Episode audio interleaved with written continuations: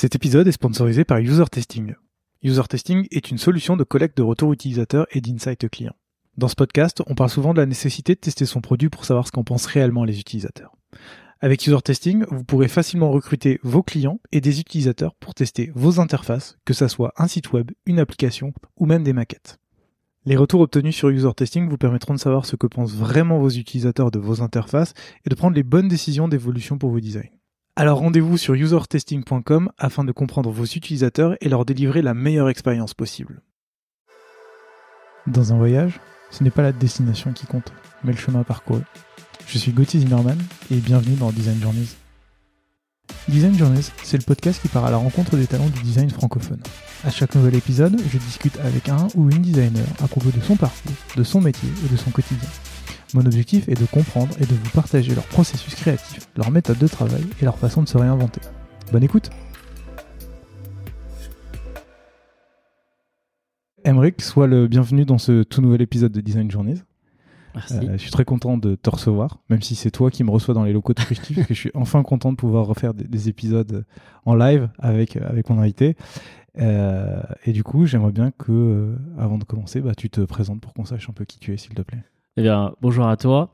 Donc, je suis euh, Emeric Joubert, euh, lead designer à Frishti. Et euh, donc, pour ceux qui ne connaissent pas Frishti, c'est une boîte de livraison de food, euh, donc de plats et de courses en moins de 15 minutes. Pour revenir un petit peu sur, euh, sur mon parcours et sur, et sur moi-même, euh, j'ai commencé au tout début.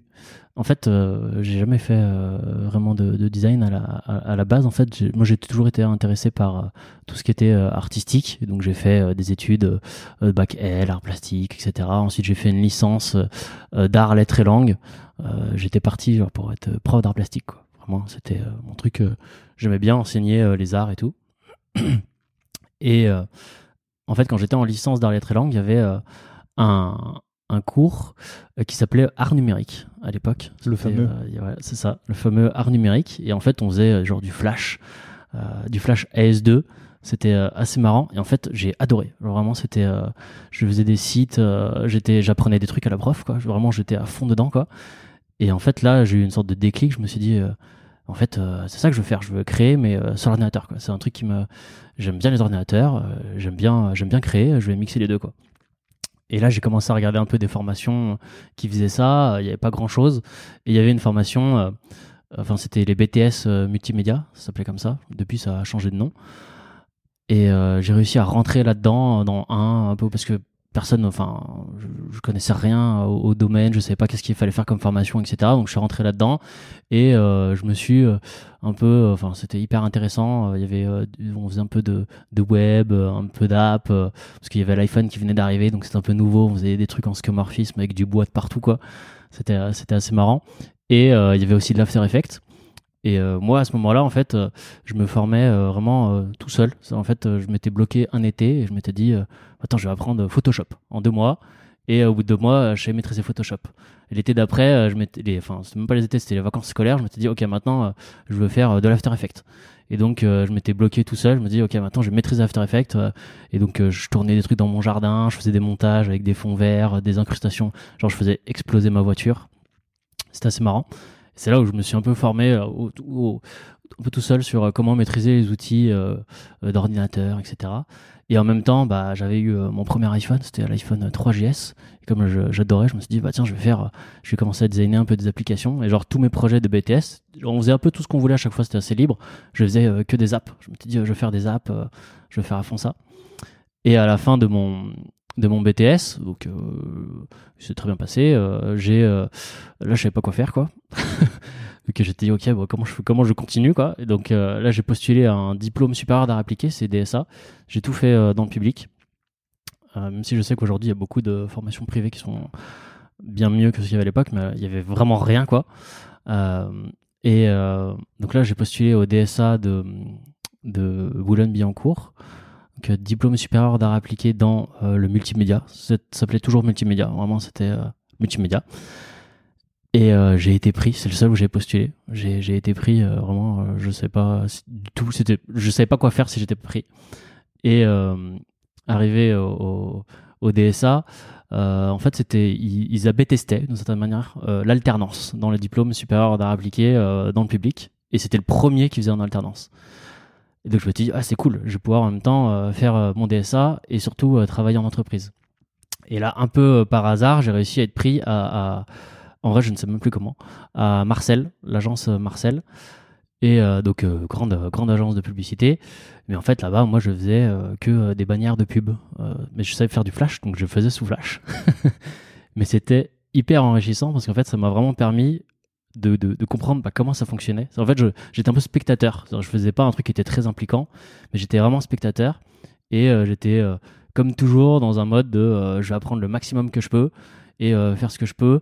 Et j'étais, j'étais à fond. Comme les gens voyaient que euh, j'étais à fond, je on m'avait donné aussi des, petits sites à faire. Donc euh, les DA ils passaient, ils voyaient que j'étais à fond, ils me donnaient des petits sites.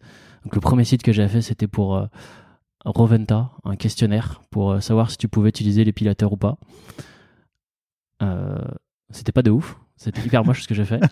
Mais c'était hyper intéressant parce que je commençais à mettre un peu les mains, les mains à la pâte. Tu vois, je me dis, ah, j'adore faire ça, je continue à faire ça. Et euh, après un an, j'étais euh, vraiment, je voulais, je voulais passer DA, quoi. Je voulais arrêter de faire des bannières. Et euh, ben, il voulait pas parce que c'était, c'était compliqué toujours, etc.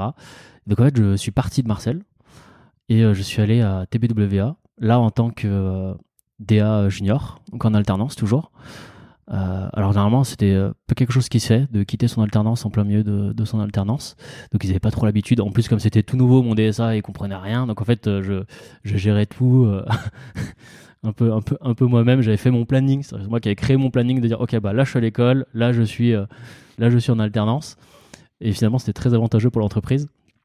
Et à TBWA, là DA junior et vraiment junior quoi, junior junior et ce qui était hyper intéressant, c'est qu'on, dès que je suis arrivé, on m'a donné un appel d'offres pour, euh, pour AXA. Vraiment, les assurances. C'est ça, les assurances AXA. Et euh, j'ai fait un truc. Euh, franchement, quand je le revois avec l'époque, c'était impossible à développer. C'est vraiment un, un damier que tu scrollais dans tous les sens avec des dalles qui s'ajustaient en fonction de ton profil d'assureur. Enfin, un truc qui est vraiment très loin. C'était purement idée, quoi. Et euh, on a gagné l'appel d'offres euh, avec ça. J'ai vraiment jarrié. Donc, euh, bah, tous étaient très impressionnés. on a gagné l'appel d'offres. Franchement, je, je, sais pas pourquoi, mais en tout cas, peut-être c'est le fait que ce soit nouveau, ma, ma, ma, vision, genre hyper jeune, vraiment assez, assez pure du truc, tu vois. En tout cas, on a gagné.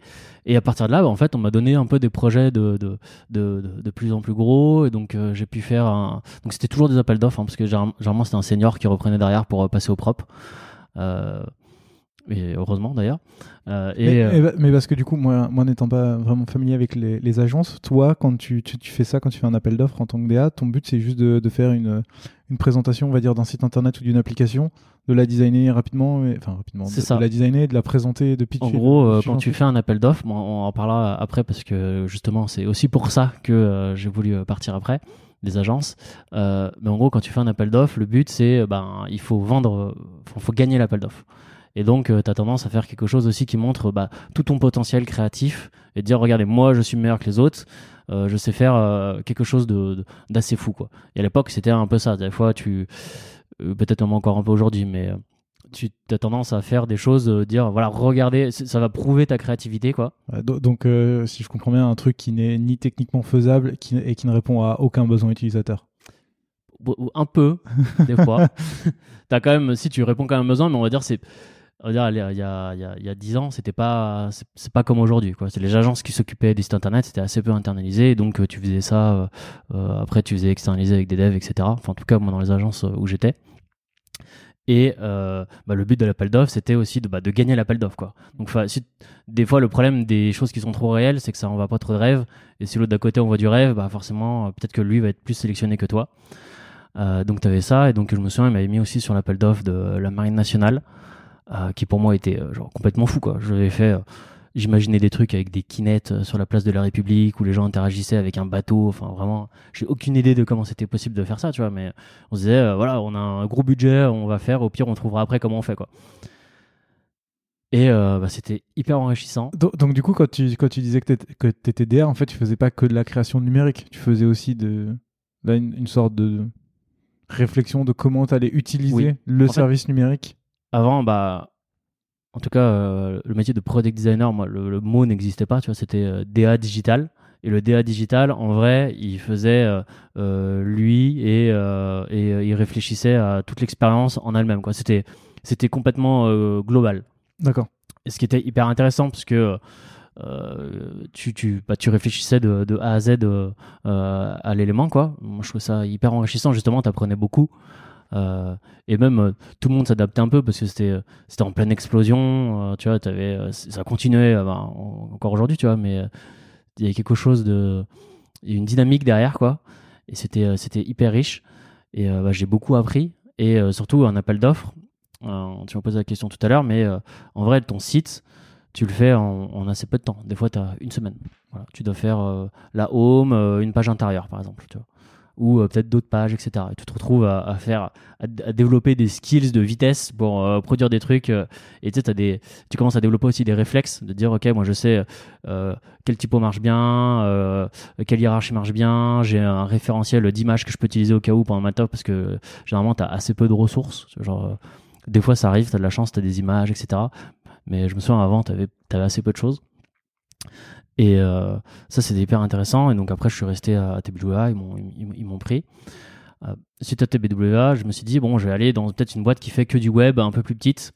Et donc là, je suis allé euh, aux, aux Argonautes, qui étaient vraiment beaucoup plus petits. Euh, et c'était intéressant parce que ça m'a permis de, d'être plus, d'être plus euh, autonome, on va dire ça comme ça. Mais les projets étaient assez peu challengeants. Et donc là, je me suis dit, euh, ok, c'est peut-être un peu trop petit pour moi.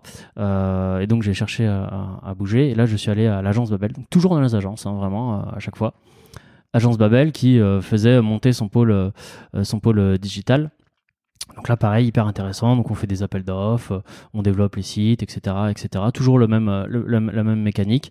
Euh, tu développes des skills de rapidité où tu fais des appels d'offres, euh, des AO jusqu'à jusqu'à jusqu'à minuit, une heure du matin avec avec d'autres collègues qui sont eux sur un autre appel d'offres.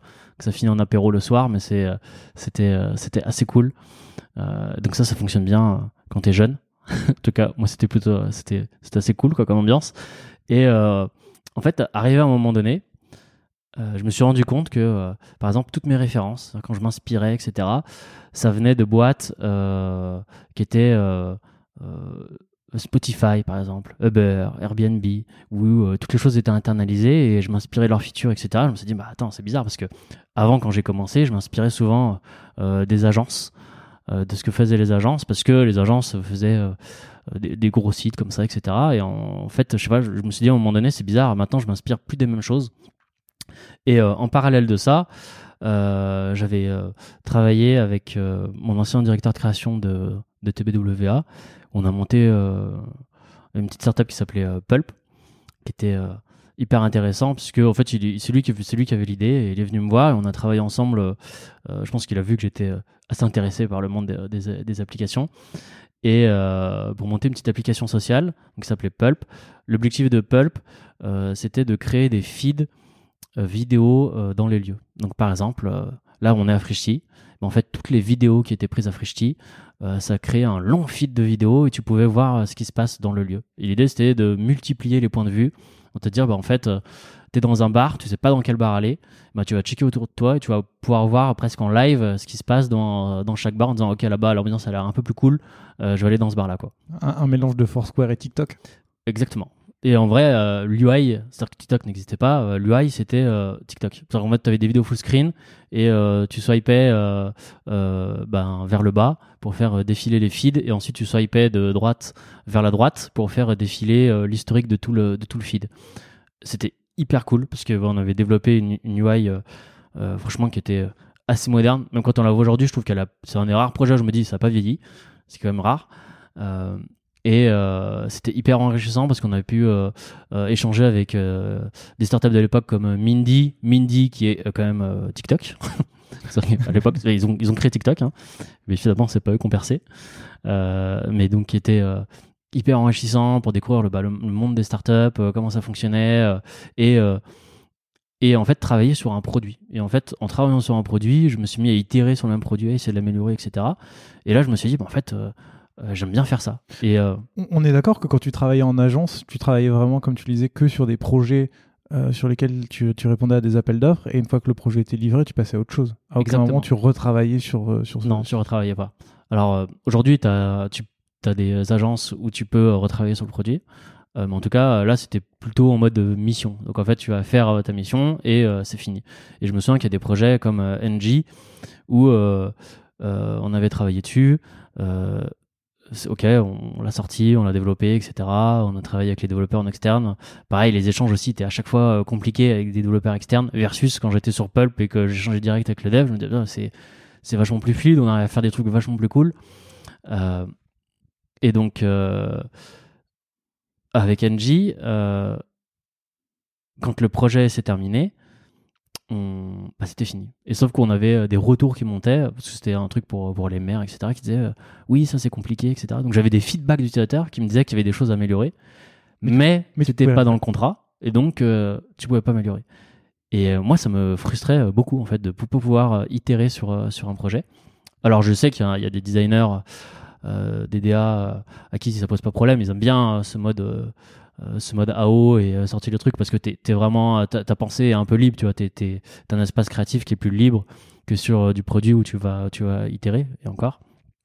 Mais moi, j'avais toujours cette frustration. Et en plus, comme j'avais Pulp, où j'ai- vécu ce truc-là, je me suis dit, bah, en fait, je préfère ça. Je me suis rendu compte que je m'inspirais plus du tout des mêmes éléments qu'avant. Donc, je me suis dit, OK, c'est le moment de switcher. Euh, faut que j'aille faire du produit euh, dans une, euh, dans une, dans une entreprise. Quoi. Juste avant qu'on. Je, je vois vers où tu veux aller, mais juste avant, j'aimerais bien juste parler un peu de Pulp. Du coup, là, tu étais en train de créer un produit. Si je me souviens bien, ça, si j'ai bien pris des notes, ça a duré à peu près 4 ans. Oui. Euh, Qu'est-ce qui fait que euh, ça tu n'as pas continué sur ce projet? Bah, en fait, on, en gros, je pense un mélange de, de personnel et en même temps le fait que ben, on n'arrivait pas à, à- à lever des fonds. Mhm. Euh, c'était compliqué. En même temps, personnellement, bah, euh, on pouvait pas tous être à 100% et donc euh, c'est compliqué, etc. Donc finalement, le projet c'est un peu, un peu enlisé d'une certaine manière et bon après il est, il est allé en pause euh, Mhm. tout seul. On n'arrivait pas à avoir les utilisateurs qu'on voulait. Enfin, Mhm. il n'y avait pas ce petit truc de, de dynamique. Donc, Donc, euh, ça t'a permis de, de- principalement de voir un autre milieu ou tout au moins une autre organisation et de voir que euh, c'était complètement différent par rapport à ce que tu vivais avant. Oui. Ce qui t'a amené à Mythique, j'imagine? Exactement. Donc en fait là, je me suis dit bon, faut que je, faut que, faut que je bouge. Ça m'in- ça m'intéresse plus. euh, Enfin, c'est, c'est plus ce que je recherche dans, dans, dans mon approche de, de, la création. Et euh, je me suis dit, je vais, je vais aller là.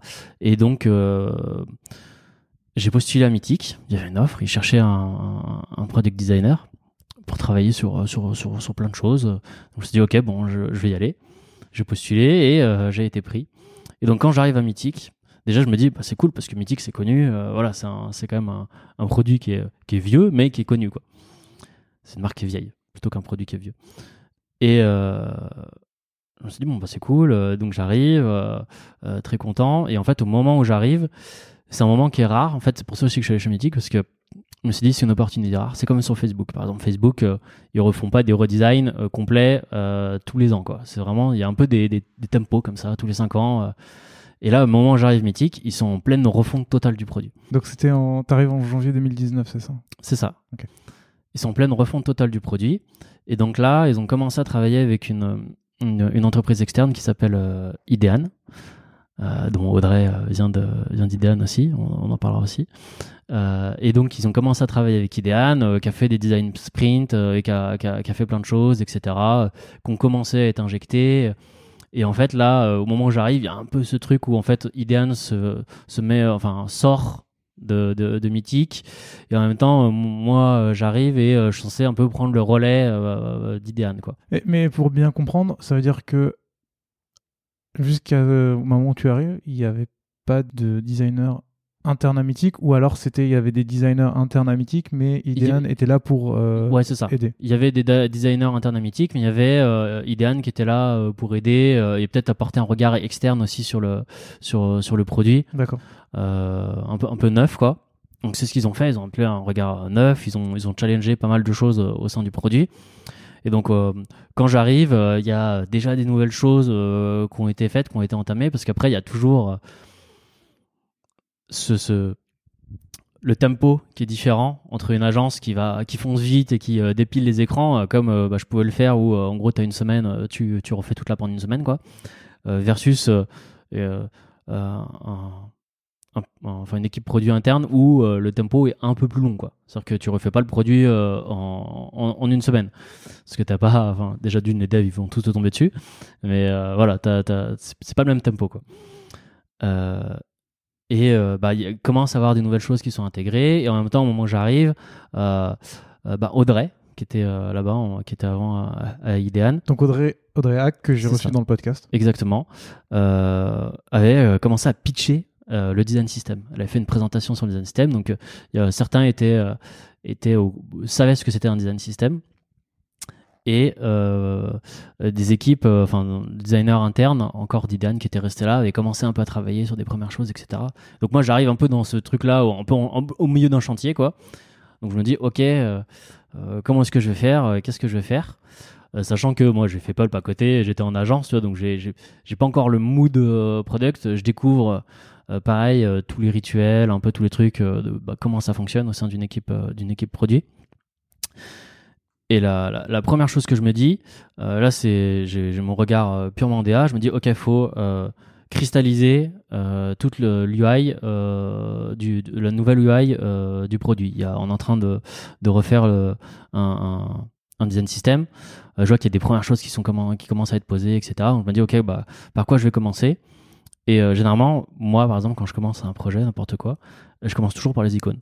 Donc là, je me dis, bah, je vais commencer par les icônes. Et je me pose sur les icônes, je me dis ok c'est quoi l'identité euh, des icônes?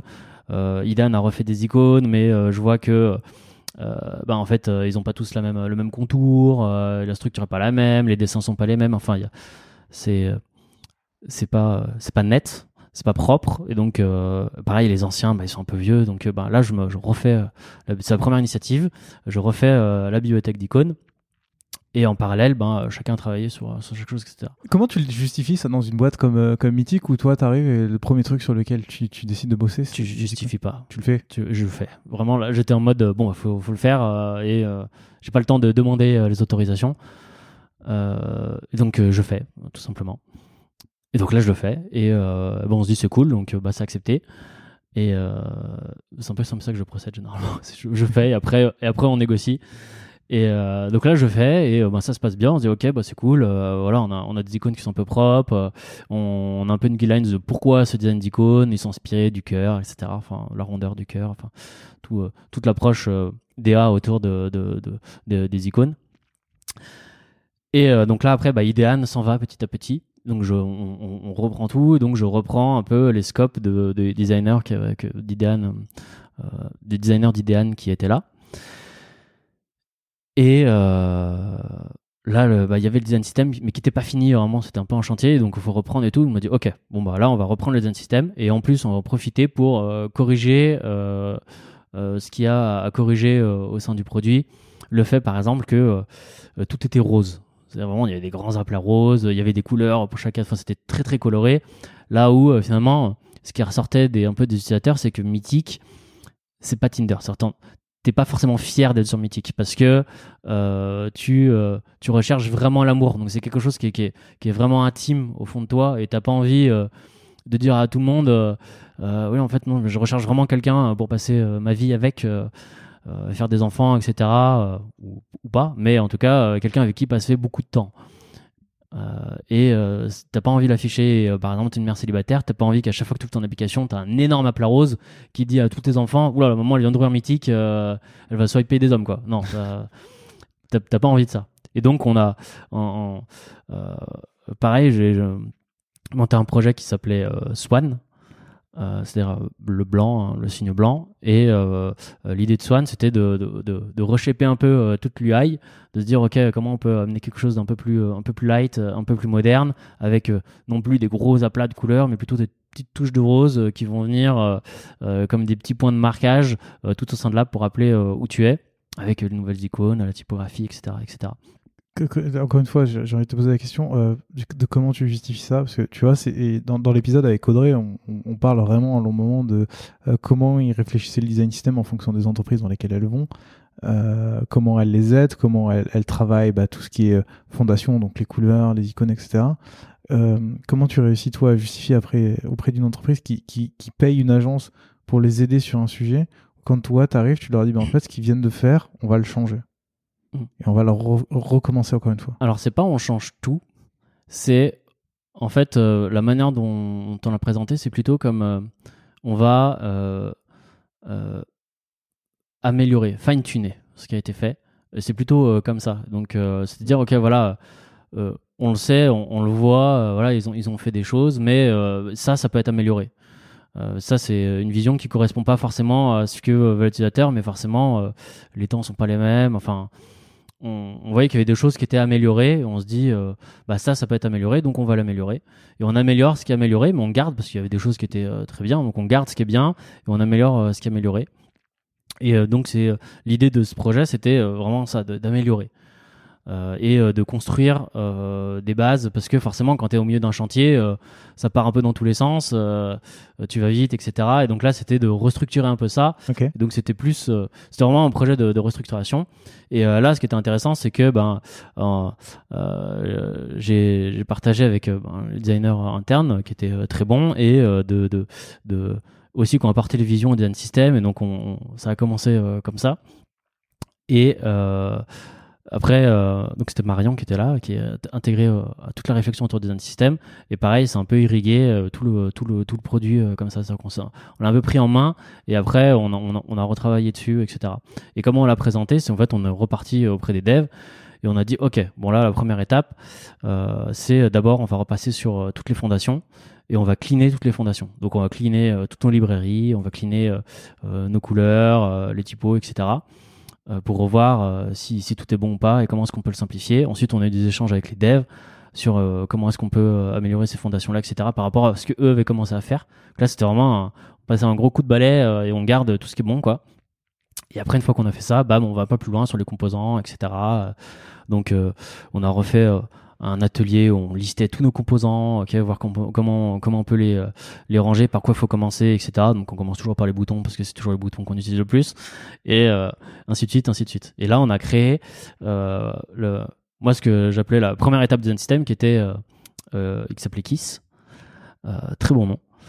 donc il s'appelait Kiss. et en fait, Kiss qui voulait dire Keep it sweet and simple. Euh, parce que l'idée derrière, c'était qu'on voulait vraiment quelque chose de, simple et, et, très utilisable, et en même temps qui marque l'identité euh, de Mythic. donc là, la première version de Kiss a été lancée, et euh, bah, les devs s'en sont tout de suite emparés parce que bah, ils, attendaient ça aussi, et euh, ça a été intégré. Donc aujourd'hui, quand tu utilises Mythic, tu vois tout ce qui est issu de, de Kiss. Et un peu du projet Swan, où c'était le fait de cleaner un peu tout toute, toute l'UI. Quoi. Je trouve ça hyper intéressant parce que, euh, encore une fois, pour revenir sur l'épisode avec Audrey, elle parlait beaucoup du fait que quand tu as une agence qui intervient pour mettre en place un design system, il faut que euh, les gens qui vont l'utiliser au quotidien se l'approprient. Et je trouve ça hyper intéressant d'avoir ton point de vue de finalement de la personne qui était après Aigan qui arrive et qui se dit ok on se réapproprie le truc il y a des choses qui vont il y a des choses qui vont pas on va les améliorer et vous infusez ça auprès des, des développeurs pardon et, euh, et je trouve ça vraiment très intéressant de voir comment ça s'est passé. J'ai une question à te poser là-dessus, parce que je trouve ça vraiment bien comme tu le décris, de euh, vous changez les boutons, vous changez les couleurs, vous voyez avec les devs pour intégrer tout ça. Comment ça se passe là dans, dans le vrai monde véritable où à côté tu dois aussi développer des interfaces, rencontrer des utilisateurs, améliorer le produit? Comment, euh, comment ça s'intègre vraiment ce flow de design system à l'intérieur de tout ça? Au sein de, de Mythic? Au sein de Mythic. En fait, vu qu'il y avait un peu une refonte totale euh, de l'app, c'est-à-dire qu'on repassait vraiment sur des gros écrans. Euh, ben en fait, c'était plutôt bien parce qu'en fait, c'était euh, chaque. En fait, c'est pour ça que moi, quand je suis arrivé, j'ai vu le chantier, je me suis dit, ok, on est en train de refondre des pans entiers euh, de l'app. il faut que je peux pas créer si j'ai pas des bases solides. Mhm. Il me faut il me faut une DA solide et si j'ai pas la DA solide euh, je peux pas je peux pas créer. Voilà, il, me faut ça. Et donc je me suis dit ok bah en plus euh, Audrey est arrivée elle a pitché le design system je dis ok bah alors là le, le, le timing est parfait euh, c'est parti. Donc on reprend le design system. Là on recrée euh, la DA la, la, la, DA solide. On, on, solidifie tout ça. Et comme en parallèle il y a deux trois features donc qui sont sortis avec le truc un peu en shortier. Mais comme on l'a fait on a on, on, a fait ça c'était c'était la prio en tout cas pour moi euh, ben en fait après toutes les nouvelles features qui sortaient, elles étaient basées sur euh, sur, euh, Kiss qu'on venait de faire quoi. Et donc finalement, on a assez peu repassé, enfin en tout cas tout ce qui sortait de nouveau, vu que c'était quand même des gros des gros des gros des, gros chantiers, ben ça sortait avec avec Kiss quoi. Et c'était mis à jour petit à petit. Et en fait après chaque petit bout de l'app a été mis à jour, etc etc quoi. Quand tu me décris ça, j'ai l'impression que c'est euh, c'est le c'est le monde idéal. Tu arrives dans une boîte qui a envie de tout refaire, tu es en train de créer ta boîte de Lego. Oui. Tu as ton terrain de jeu qui est, qui est là. Tu arrives en janvier 2019 et tu t'en vas en août 2020. Oui. Pourquoi? Parce que tu as, tous les éléments qui sont là pour, euh, pour, euh, pour continuer. C'est une grosse boîte qui, en tout cas, c'est l'idée que je m'en fais, qui a beaucoup d'argent, donc qui a les moyens d'investir dans le produit. Tu as pu mettre à à plat tout ce, tout ce dont un, un designer rêve quand il arrive dans une boîte. Et à ce moment-là, tu t'en vas. Alors pourquoi? Euh, En fait, c'est c'est c'est- y a même pas, je me suis même pas dit euh, je, veux, je veux partir, mais en fait, il y avait des choses qui. euh, c'est-à-dire que le rythme était vraiment différent. C'est-à-dire que, c'est-à-dire que là où en agence, c'est très punchy, euh, là, Mythique, c'était plutôt. c'est-à-dire qu'on faisait les choses bien, mais on prenait notre temps pour faire les choses bien. Est-ce que que c'est mal? Non, mais c'était trop long pour moi. C'est-à-dire qu'en fait, le, le- le- le temps de faire les choses à chaque fois. euh, et, quand tu dis le temps de faire les choses, c'est quoi le temps de toi de designer ou euh, le temps C'est-à-dire que, ça soit mis je en- me souviendrai toujours, c'est quand je suis arrivé à Mythique et que euh, j'avais une petite feature de notation, genre pour noter, je, je ne sais plus quoi d'ailleurs, et on m'a dit j'ai trois semaines pour faire ça. J'étais fais, mais trois semaines, en trois semaines, je vais refaire tous les écrans de, de, de- de Mythique, quoi. C'était vraiment, euh, pour moi, trois semaines déjà euh, pour faire un NAO, c'était énorme. Vraiment, euh, tu te dis, wow, je vais pouvoir refaire euh, plein d'écrans. Donc trois semaines pour juste une toute petite feature. Euh, en arrivant, je m'étais dit, wow, mais c'est vraiment, j'ai- beaucoup trop de temps, quoi. Et en fait, à chaque fois, euh, bah, en fait, ce qui me permettait de, euh, de vu que euh, l'agence, ça que je trouve bien dans les agences, d'une certaine manière, c'est que ça t'apprend à, enfin, ça m'a appris, en tout cas moi, à, à aller vite. Mhm. Et donc, en fait, j'ai développé des réflexes où euh, je, je, je sais, euh, dès qu'on me dit quelque chose, ok, je sais tac tac, c'est comme si ça, ça dépliait dans ma tête et euh, je peux le faire, quoi. Et donc là, en fait, ce que ça me permettait, c'était de passer beaucoup plus de temps sur, euh, sur autre chose. Vous, vous en profitiez pour faire des tests utilisateurs? Et donc en fait, à côté, euh, bah, c'est quelque chose qui s'est développé aussi euh, quand je suis arrivé, parce que faisait déjà ça, mais en tout cas, ça s'est renforcé encore plus, encore plus après avec euh, l'arrivée de Salma aussi. Mais toute une, toute une approche UX qui s'est qui s'est renforcée. Et même moi, enfin, c'est aussi là-bas que j'ai appris un peu tout, tout, tout ça parce qu'il y avait déjà cette approche UX, mais pas forcément de recherche à proprement parler en agence, parce que t'as pas le temps, tout simplement. Euh, alors peut-être qu'aujourd'hui ça a changé, mais en tout cas à l'époque c'était pas ça.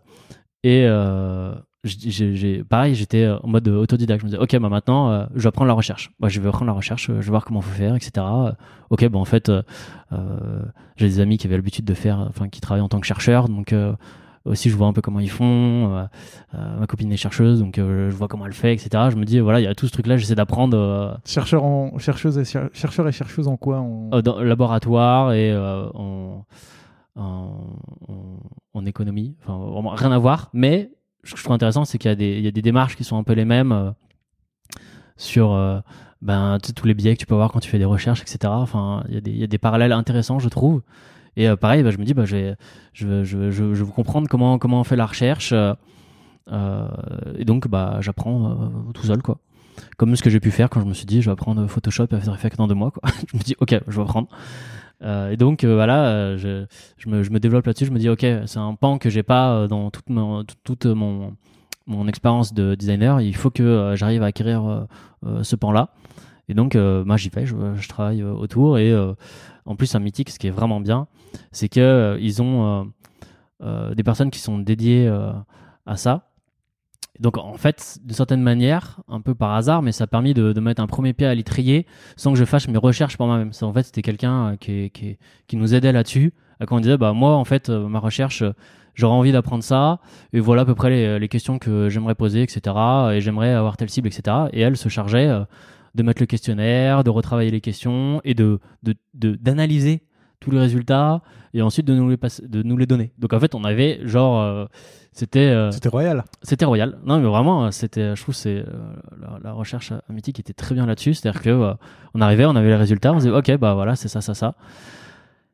Et euh, c'était hyper pratique. Ouais, donc ce qui t'a permis aussi de découvrir comment on faisait. Et voilà, j'étais un peu spectateur et donc je me disais, ok, d'accord, c'est comme ça qu'il faut faire, c'est comme ça qu'on analyse. Euh, ça, c'est les questions. Je relisais à chaque fois tous les questionnaires que- qui étaient corrigés parce que je me disais, bah, ils sont, ces questions sont mieux que les miennes.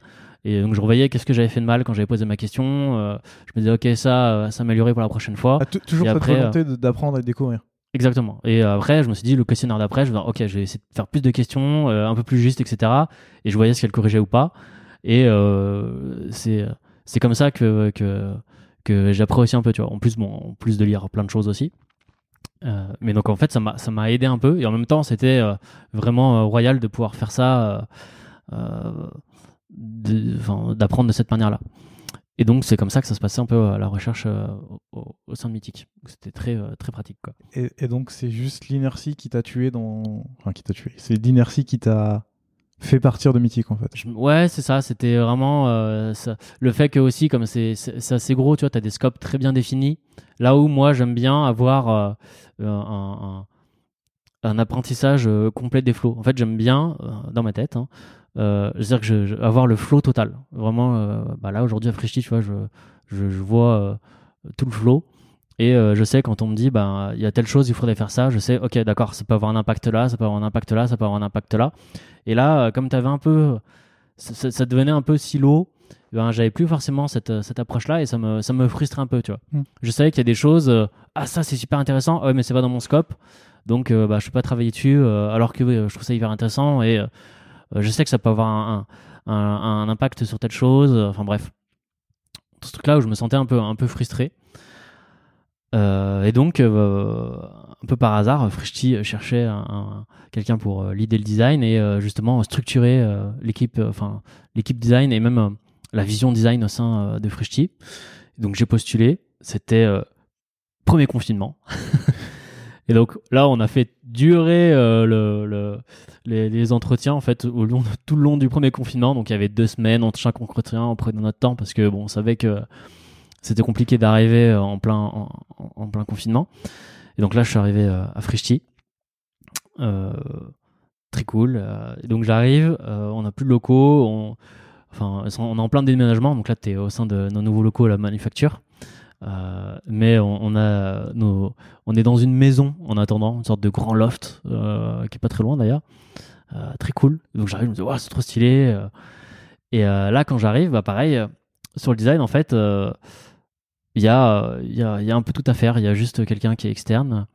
Et. euh, et. euh, Vas-y, si tu, veux. non, non, mais justement, j'allais te demander parce que ça, on en a, on en a un peu parlé en off.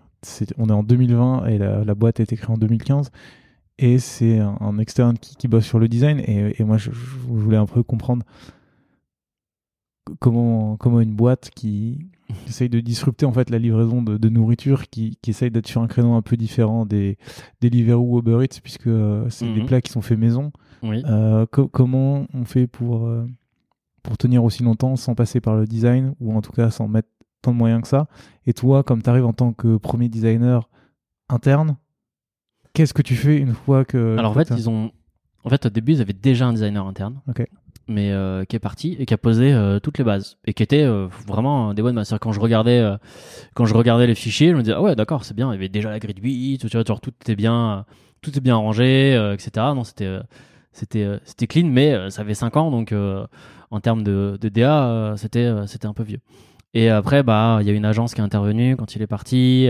Ensuite, c'était un, un, petit designer externe qui est, qui est, qui est intervenu, etc. Et ben, tu sentais que ça, l'expérience se diluait un petit peu, ça devenait un peu compliqué. Et puis j'imagine qu'en plus, quand c'est quelqu'un qui est en externe, la, la vision design ou en tout cas le, le fait de défendre cette vision et d'en expliquer l'importance dans l'entreprise doit être très faible puisque c'est pas quelqu'un qui se défend dans. Exactement. C'est compliqué. euh, c'est toujours plus efficace quand t'es euh, quand t'es- quand t'es là, quoi, Mm. euh, et, et- et tout le temps là. Et donc, euh, quand j'arrive, en fait, il y a, y, a un- il y a un peu, il y a un peu tout à faire, quoi. Mais moi, c'est ça que j'aime bien. Et donc, euh, c'était euh, hyper intéressant. Je me dis, ok, bah, par quoi je commence, etc. Justement, par quoi tu commences? Qu'est-ce que tu, toi, t'arrives? Qu'est-ce que tu fais? La première chose que je fais, c'est que je me suis euh, posé euh, sur les flots. Pas sur les icônes? Non, pas sur les icônes. Ça arrive juste après. Mais d'abord les flots. Et en fait, je me suis dit, ok, je veux comprendre tout ce qui se passe euh, quand, t'es, euh, quand tu arrives euh, la première fois. euh, Qu'est-ce qui se passe? Et donc là, je prends euh, tout, l'exi- tout l'existant et je fais un grand tableau et je liste tout ce qui va pas sur chaque truc. Je dis, ok, là ça va pas, là ça va pas, euh, là ça va pas, là ça va pas. Euh, et après, euh, il commence à avoir des sujets qui arrivent. Je me dis, ok, bah, je fonce dans les sujets et je vais voir euh, comment je peux faire avec. Et euh, là, euh, je me dis pas encore. euh, Enfin, si je me dis déjà plein de choses, mais je me dis, ok, d'abord, je vais prendre un peu l'existant, je vais voir aussi comment il fonctionne, etc. Parce qu'il y a, vraiment tout à faire. Et après, ce que je vois déjà, la première chose aussi quand j'arrive à Freshti, c'est qu'en fait, c'est une entreprise qui est hyper user-centrique. C'est-à-dire qu'en fait, tout euh, je pensais pas que c'était comme ça, mais vraiment, tout est centré au utilisateur. C'est-à-dire qu'en fait, c'est, par exemple, chaque plat est noté par l'utilisateur. Et donc, en fait, euh, tout ce que tu vois au catalogue, en fait, c'est les utilisateurs qui définissent euh, finalement ce qu'il y a sur le, catalogue. Si un plat, il a trop mauvaise note, bah, il disparaît, il reviendra jamais parce qu'il est pas bon. Et euh, donc, en fait, c'est il y a déjà ça. Il y a des welcome com qui sont passés à chaque premier utilisateur. Donc, on prend les premiers feedbacks de chaque nouvel utilisateur. Ensuite, il y a des, des surveys qui sont envoyés par toutes les équipes. Et donc, en fait, il y a plein de learning. Et donc, en fait, euh, je creuse là-dedans. euh, je me dis, wow, il y a plein de choses à apprendre et tout, euh, qui, sont, qui sont déjà là. Et donc, bah, je commence à travailler sur, sur les features, etc. Et donc là, bah, je me dis, ok, bah, première chose, déjà, c'est que ça manque, il n'y a pas de design system. Quoi. Vraiment, il y a juste une librairie sketch, mais il n'y a pas. c'est même pas qu'il y a. Ouais, si, il n'y a pas de design system. C'est-à-dire qu'il n'y a, pas de structure vraiment. les devs n'attendent que ça. Euh, donc je me dis, ok, bon, bah, on va. Je vais finalement euh, euh, refaire un peu ce que je sais faire. Et donc, je commence par me dire, ok, comment, comment je peux améliorer? Donc là, moi, je regarde et je me dis, faut que. Là, c'est la chance que j'ai. Je peux repartir un peu d'une feuille blanche. Et surtout que je suis tout seul. Et on me dit, ok, c'est euh, l'occasion ou jamais. Le produit euh, est beau, euh, euh, enfin, le- le- le- l'expérience du produit en tout cas est cool en elle-même. Il y, a, y y une brand qui est forte, etc. Comment tu fais pour faire passer justement l'idée de tout reprendre à zéro du coup? Et ben en fait, c'est pareil, c'est un peu le bon timing de cette manière. C'est au moment où j'arrive, euh, Frigi est un peu en train de faire un rebranding, décide de, de faire un petit rebranding un peu sur, sur la position. Euh, Il y a un, nouveau head of brand euh, qui, qui, qui est arrivé euh, euh, parce qu'en fait, euh, à Freshly, ce qui est intéressant, c'est que la brand, c'est une, marque très forte et on a quasiment une, une agence internalisée euh, au niveau de la brand avec euh, des DA très cool. Euh, tout ce que tu vois là, c'est eux qui le font, c'est- très beau. Et euh, en fait, euh, ben, je vais, euh, je vais échanger avec eux et euh, on va travailler ensemble à se dire, ok, euh, les couleurs, euh, on, on veut les, les, les, les, refaire parce que euh, là, elles sont un peu fadas, euh, enfin, elles commencent à faire un peu vieilles, comment on peut les pulser, etc. Donc eux font leur travail de leur côté. Moi, je fais mon travail de mon côté. On se synchronise, on se dit, ok, ça, ça fonctionne bien, euh, etc. Et euh, là, on arrive avec une nouvelle palette de couleurs. On se dit, ok, euh, elle fonctionne super bien pour le produit. En plus, elle fait des rappels avec la bande. Donc, euh, on- c'est elle qu'on va utiliser. Moi, je sais que euh, ça correspond à telle chose dans le produit, etc. Euh, la typo, euh, pareil, il y a une nouvelle typo, on se dit, ok, comment est-ce qu'on peut l'utiliser dans le produit? Il y a une typo qui est déjà i- existante. euh, bah, je me dis, ok, celle-ci, il faut qu'on la garde parce que, euh, en fait, euh, la nouvelle, elle fonctionne pas dans les tests qu'on peut faire, etc. Donc là, il y a vraiment une sorte de, de- de gros chantier euh, qui est purement de notre côté. Et euh, j'arrive à la fin avec euh, euh, toutes mes fondations euh, synchronisées avec, euh, Avec la brand. avec la brand, euh, clean. Euh, et euh, là, on lance euh, ce qui s'appelle la recette. C'est notre design system. Donc là, il n'y a que les fondations. Vraiment, c'est MVP quoi. c'est la, la base. juste le truc, c'est c'est cleané déjà. On sait que tout ce qui sera construit maintenant sera avec avec ça. Et donc un peu comme Mythic, je fais ça en premier parce qu'il faut que ce soit propre pour pouvoir euh, itérer. Donc en attendant les nouvelles features qui sortent, euh, c'est avec un peu euh, l'ancien design, on, s'adapte comme on peut. Et euh, avec euh, ce nouveau euh, ce, nouveau design system, et ben toutes les nouvelles features qui sortent sortent sortent comme ça. Donc ça c'est un peu sur toute la partie UI où il y a ce travail sur sur sur les fondations. En parallèle, moi je travaille sur les composants. Que j'injecte petit à petit, mais euh, j'ai pas le temps de faire de faire une, une, un- une documentation clean, etc., etc. Euh, donc, euh, ben, c'est fait un peu au, fur et à mesure avec les devs qui eux euh, apprennent, etc. Donc là, clairement, c'est pas fait proprement, mais ça fonctionne et on arrive à construire comme ça. Et aujourd'hui, le produit que tu vois, tu le vois. hein. dès que tu as un ancien écran, tu le vois, direct. Tu as tout le, système qui s'intègre. Et au bout d'un an, il y a les gros pans, en tout cas, qui sont passés sous, la recette de l'app. Et euh, C'est- un design system uniquement pour l'app, du coup, parce que je sais que vous avez un site internet aussi. je- non, ouais, c'est pour, euh, c'est pour les deux. Ok. Ça fonctionne pour les Tu deux. décides euh, de faire un truc commun à tout. C'est ça, c'est totalement pour les deux. Moi, j'aime bien quand c'est simple et je trouve ça beaucoup plus simple et surtout que d'expérience, en fait, à chaque fois que je faisais app et web, euh, la grande majorité du temps, en fait, je réutilisais les mêmes choses, ça fonctionnait pour les deux. Donc, il y a quelques ajustements à faire sur des tailles de typo, etc. Mais en tout cas, euh, par exemple, sur les boutons, euh, c'est les mêmes, etc., etc. C'est vraiment, c'est les, mêmes choses. Ce que je trouve très simple, parce que finalement, quand tu as un composant qui est partagé de partout, c'est plus simple à, à- à contrôler. Bien sûr. Donc ça, c'est tout, sur toute la partie système.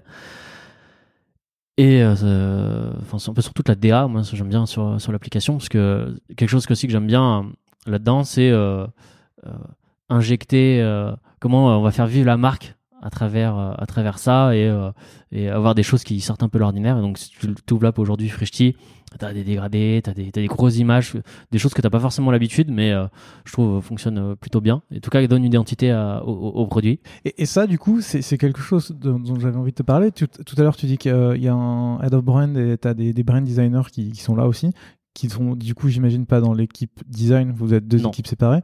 Comment vous faites pour travailler ensemble pour que euh, la brand soit diffusée dans, le produit Alors, je sais que tu as du coup un fort background DA et que c'est quelque chose que tu aimes beaucoup. Donc, du coup, j'imagine que TDA en plus en interne doit être super content d'avoir quelqu'un comme toi. Mais comment vous faites pour travailler au quotidien? Tu as parlé du design system, mais comment vous faites pour vous dire, par exemple, euh, là, on a, des, on a fait un nouveau pack shot de nouveaux produits, comment on fait pour les mettre en valeur, comment on les met en avant? Comment vous, vous travaillez ensemble là-dessus?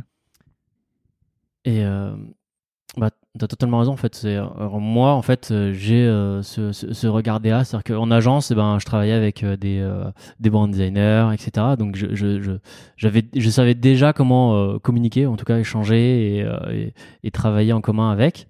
Et donc en fait en arrivant, je sais que c'était un, un- une sorte de respiration de se dire oh il y a quelqu'un qui euh, en tout cas au produit euh, on va pouvoir échanger, nous comprend euh, et euh, euh, peut retranscrire un peu la vision qu'on peut avoir.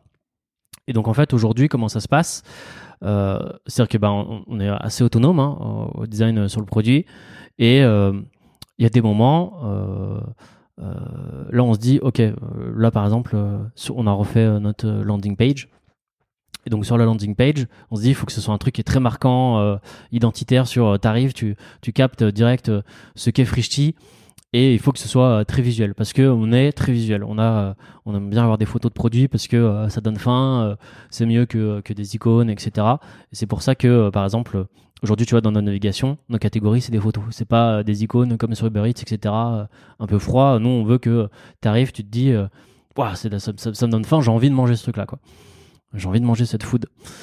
Et ben, en fait, c'est très simple. C'est-à-dire que je, je construis la page. Je me dis, OK, sur l'expérience, il faut que ce soit ça. Et euh, je laisse des espaces euh, un peu vides. Et moi, je sais que euh, j'ai cette vision. Je me dis, je, voudrais injecter ça à l'intérieur. Et après, ben, on échange avec la brand. C'est un workshop. On se dit, qu'est-ce qui marcherait bien, etc. Moi, j'ai cette vision-là. Est-ce que ça vous parle? Est-ce que vous avez une meilleure idée? Et peut-être qu'ils vont me dire ah non mais attends on pourrait faire ça etc. Euh, on pourrait s'inspirer euh, de la campagne qu'on a fait, euh, reprendre ce jaune etc. euh, mettre les produits. Enfin oui c'est une bonne idée. En fait ça fera un cercle Euh, et comme ça en fait mon objectif c'est de centrer sur euh, sur euh, rentrer ton adresse. Ben, en fait ça va participer à, construire ta page en même temps euh, centrer ton regard sur euh, sur l'input qu'il faut que tu remplisses pour accéder à l'expérience Freshti. Et on construit un peu comme ça. C'est un peu un mélange entre euh, j'arriverai pas à le décrire, mais entre la, la, la, vision de, de, de marque et en même temps comment ça va nourrir l'XP et inversement comment euh, l'XP va nourrir euh, euh, la vision de marque. Mais c'est vraiment un échange, quoi. C'est marrant que tu dis ça. Alors, au moment où on enregistre l'épisode, on est en juillet, et hier ou avant-hier, il y a un épisode de, Marie Dehaye qui est passé dans, dans le podcast aussi. Elle a écrit un article où euh, elle parle justement du, de la brand et de l'importance que ça a Mm. et du fait que dans le produit aujourd'hui, les product designers euh, ne mettent plus, tu vois, de que c'est des interfaces qui sont un peu tristounes, Mm, que euh, c'est juste du produit pour faire du produit, que tu as un problème, tu réponds à l'objectif et point, et qu'il n'y a plus de brand. Et euh, je suis content de faire cet épisode avec toi aujourd'hui et de parler de ça, parce que j'ai l'impression que tu prends un peu ce contre-pied de tu es là pour apporter des solutions à des problèmes. Tu parles par exemple de rentrer une adresse plus facilement et euh, tu bosses avec la brand en même temps pour intégrer, euh, j'ai l'impression, de, de l'émotion pour que rentrer une adresse, ça soit pas juste appuyer dans un input, euh, rentrer son adresse et puis chercher un truc. Il y a tout une- un écosystème qui est autour. Je trouve ça hyper intéressant que tu en parles parce que ça fait, ça fait longtemps que j'ai eu personne dans le podcast pour parler de ça comme ça. Mm. Et je trouve ça hyper intéressant de se dire comment on fait pour apporter un peu de la, de la vie euh, à son application ou à sa feature, etc. Et, euh, et les gens ne le voient pas, mais quand t'en parles, ça se voit, tu souris, il y a de l'émotion qui est derrière, et je trouve ça euh, vraiment intéressant. et c'est super chouette de, de pouvoir en parler avec toi. Euh, si, si on part euh, un peu sur le, le produit en tant que tel, toi, tu es intégré du coup dans l'équipe produit de Frishti. Comment, euh, comment tu fais pour travailler avec euh, les product managers, les, les, les développeurs en, en tant que unique designer? Maintenant, vous êtes trois, si je me trompe Oui, pas, ça, mais euh, au début, vous étiez tout seul. Oui. Comment tu faisais pour euh, gérer tout ça? Parce que j'ai l'impression que ça fait beaucoup de taf. Ça fait beaucoup de travail, on va pas se mentir. Mais euh, comme je te le disais, en fait, euh, c'est en vrai, je suis demandeur de ça. Que là où justement un mythique, bah, en fait, c'était peut-être trop lent pour moi. Là où en agence, c'était peut-être trop rapide. Là, j'ai un rythme qui me. C'est-à-dire que c'est, c'est pas aussi rapide qu'en agence, mais c'est plus rapide que euh, ce que je pouvais avoir euh, à Mythique. Et donc, j'ai un, il y, a- un bon tempo. Et donc, en fait, comment ça se passe? En gros, euh, si on prend un projet, c'est-à-dire qu'on va avoir une initiative, on se dit, OK, là, il y a, y a- y a un trou dans la raquette à, à cet endroit-là, par exemple, de l'expérience. Et on va, en gros, bah, le PM va lister les différents problèmes associés, tous, tous- tous les learnings en tout cas qu'il peut avoir sur, sur ce problème-là. Et en fait, après, euh, on, va avoir ce que j'appelle une, euh, une, discussion ouverte. Ça va être, on se pose là dans une salle comme on est là aujourd'hui. On a un tableau blanc. On se dit, ok, euh, c'est quoi Par exemple, je vais prendre un exemple, mais sur sur la recherche, par exemple, on va travailler.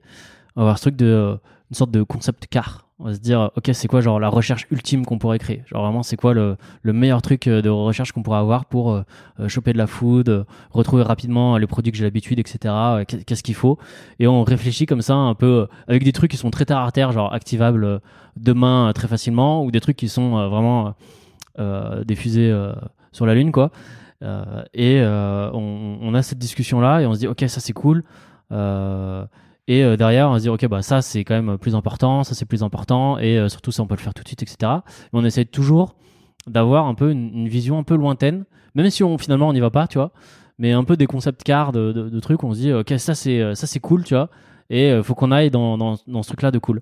Et après, sur, la, sur la marque, de ce que tu disais avant aussi, en fait, c'est. C'est-à-dire que moi, je porte ça à mon regard, mais c'est aussi tout le monde en interne qui porte cette marque-là.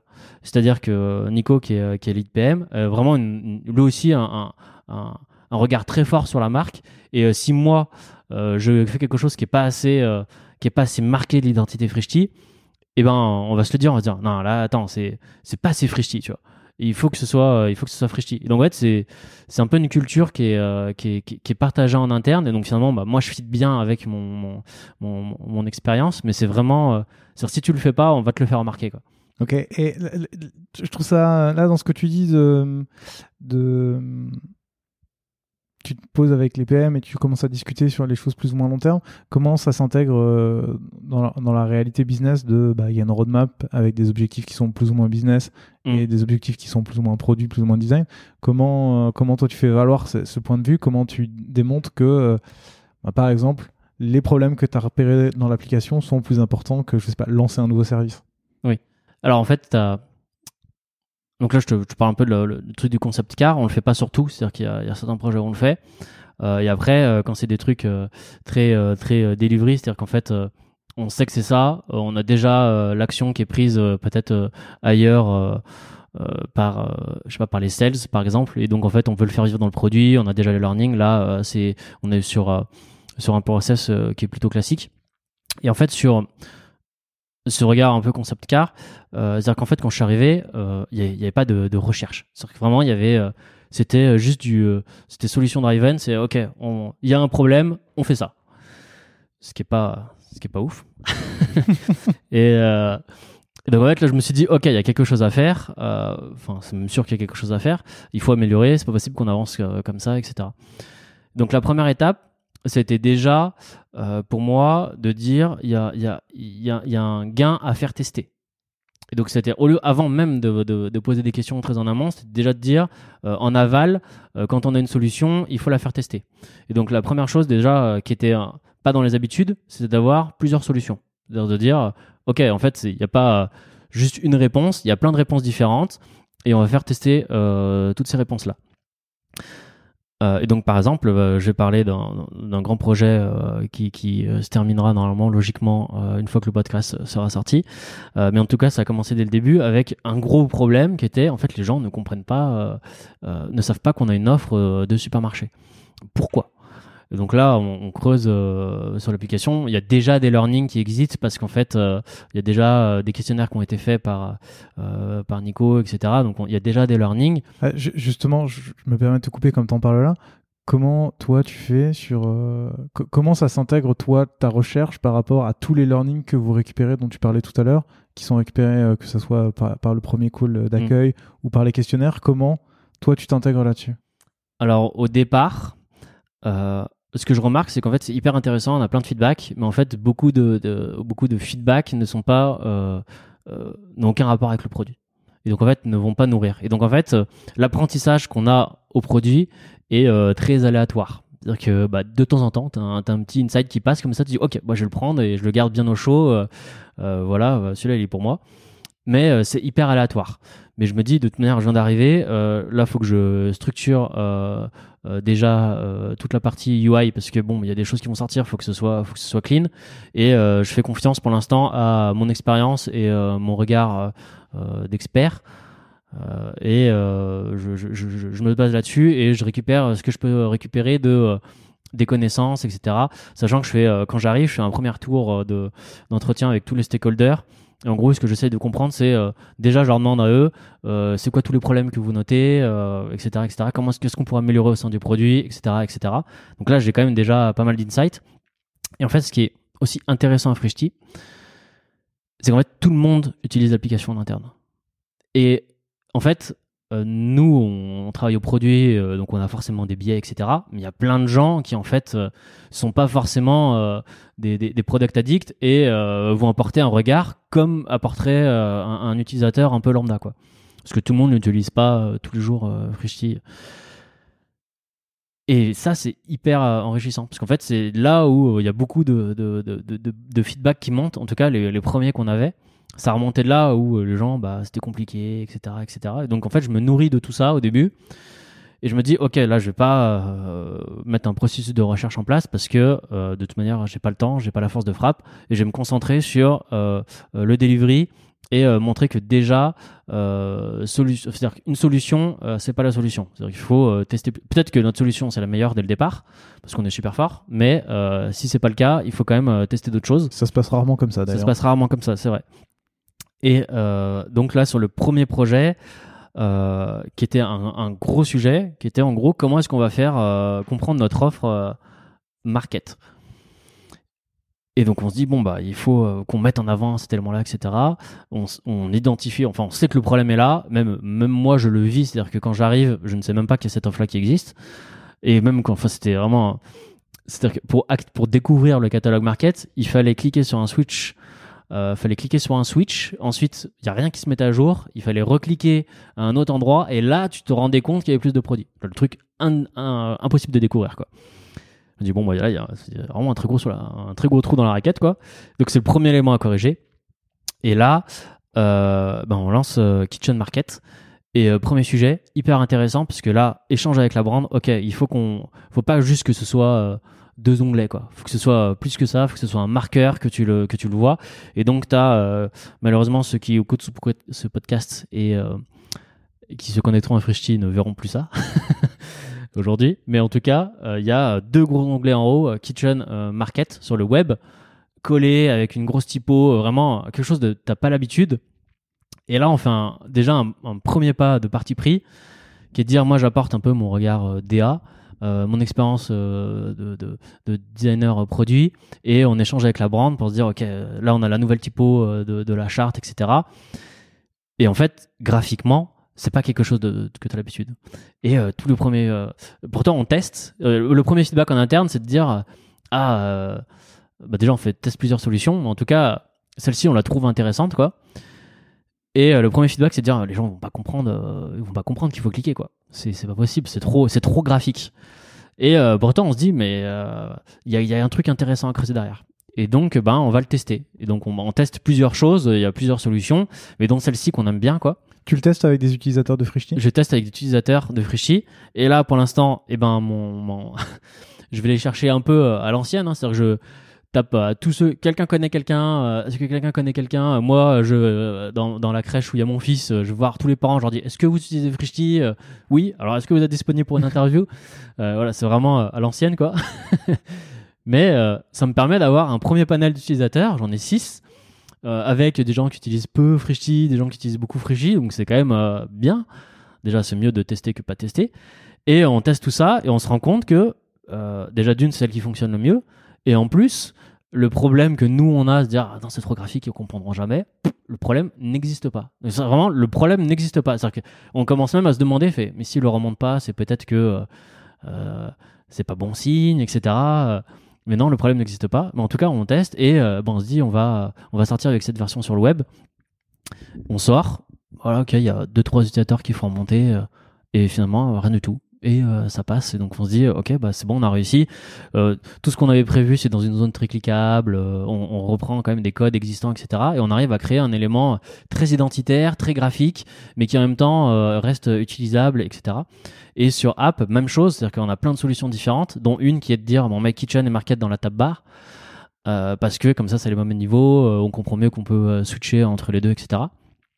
Et en interne, c'est dire non, on va pas on va- on va pas surcharger la tab bar, on aime bien avoir une tab bar où il y a pas grand chose quoi. Donc la tab bar, euh, c'est comme ça que ça s'appelle la barre de navigation euh, en bas de l'écran du téléphone sur, euh, sur, ça. sur iOS, mais C'est ça. Oui, qui est la bottom navigation sur, euh, sur Android. Sur Android, c'est ça. Voilà. En tout cas, ta navigation en bas. Et moi, je suis persuadé que c'est la meilleure solution, mais tout le monde dit non, c'est nul, etc. ou c'est pas bien parce que ils sont habitués à certaines choses. Et là, pareil, on fait tester. Et ce qui ressort, c'est que c'est la tab bar, mais de loin, qui gagne, euh, qui gagne le- le- la, facilité d'utilisation. Et donc, on ship ça et euh, ça fonctionne super bien. Et donc, euh, ça, c'est la première étape. On se dit, OK, euh, j'arrive à prouver que ça vaut le coup de tester les choses parce que finalement, nos premières intuitions, on se dit, non, c'est pas ça qu'il faut. Mais finalement, euh, en fait, c'est ça qu'il faut. On me dit, OK, première, premier, premier check, premier check fait. Donc, on va commencer à, à prendre le temps pour, pour tester les choses. Et ce qui est marrant, c'est que dès le début, ça commence à s'irriguer un peu, même sur, euh, sur la marque, où ils disent euh, Est-ce que vous avez testé les différents. euh, les gens commencent à dire Est-ce que vous voulez pas tester les différentes phrases, etc. En tout cas, il y a, il y a ce truc où on se dit Ah, bah attends, en fait, ça vaut le coup de tester, parce que finalement, on, Ah, tu, on tu fait finis, des trucs intéressants. ah, tu finis par infuser cette idée qu'en fait, pendant longtemps, tout le monde pensait que ça marchait tout seul. Et puis au moment où tu commences à leur montrer comment ça fonctionne, tout le monde se dit en fait, c'est magique. De tester Ouais. Oui, totalement. Et donc en fait, les, les gens vont à leur tour euh, décider de, de- de poser la question tout le temps. Exactement. Et euh, ben, t'as des, t'as, t'as, t'as- t'as ça qui c'est un peu plus, qui, qui s'irrigue un peu plus, quoi. Après, c'est ce qui est, euh, ce qui est intéressant, c'est que c'était déjà très présent au niveau de la food. C'est-à-dire que la food pose beaucoup de questions à ses utilisateurs sur euh, quel plat vous aimeriez bien cet été. Quand tu dis la etc. food, tu veux dire l'équipe en charge de. de l'équipe en charge de la, la, la food. Donc, par exemple, là, tu as vu, on a notre cuisine juste à côté de R&D.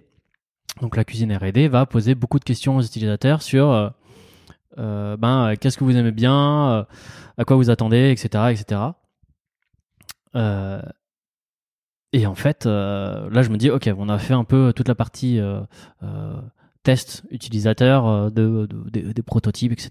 Donc, on va continuer comme ça sur euh, tous les autres projets d'après. On continue, on continue, on continue. Je dis, bon, maintenant, on va taper sur euh, le design system, la recette est un, est un peu en place. On a posé les fondations, donc il y a, des bonnes bases déjà qui sont là. La prochaine étape, je me dis, ok, bon, maintenant, il faut travailler sur, sur la recherche, un peu en amont, comprendre, etc. Et là, il y a un nouveau projet qui est, non, c'est même pas ça. C'est que le nouveau projet est dédié suite à la recherche. En fait, on se dit, on, on a le market qui, qui fonctionne bien, mais on veut comprendre comment les utilisateurs utilisent notre market. Et donc là, on va lancer notre, notre, première recherche.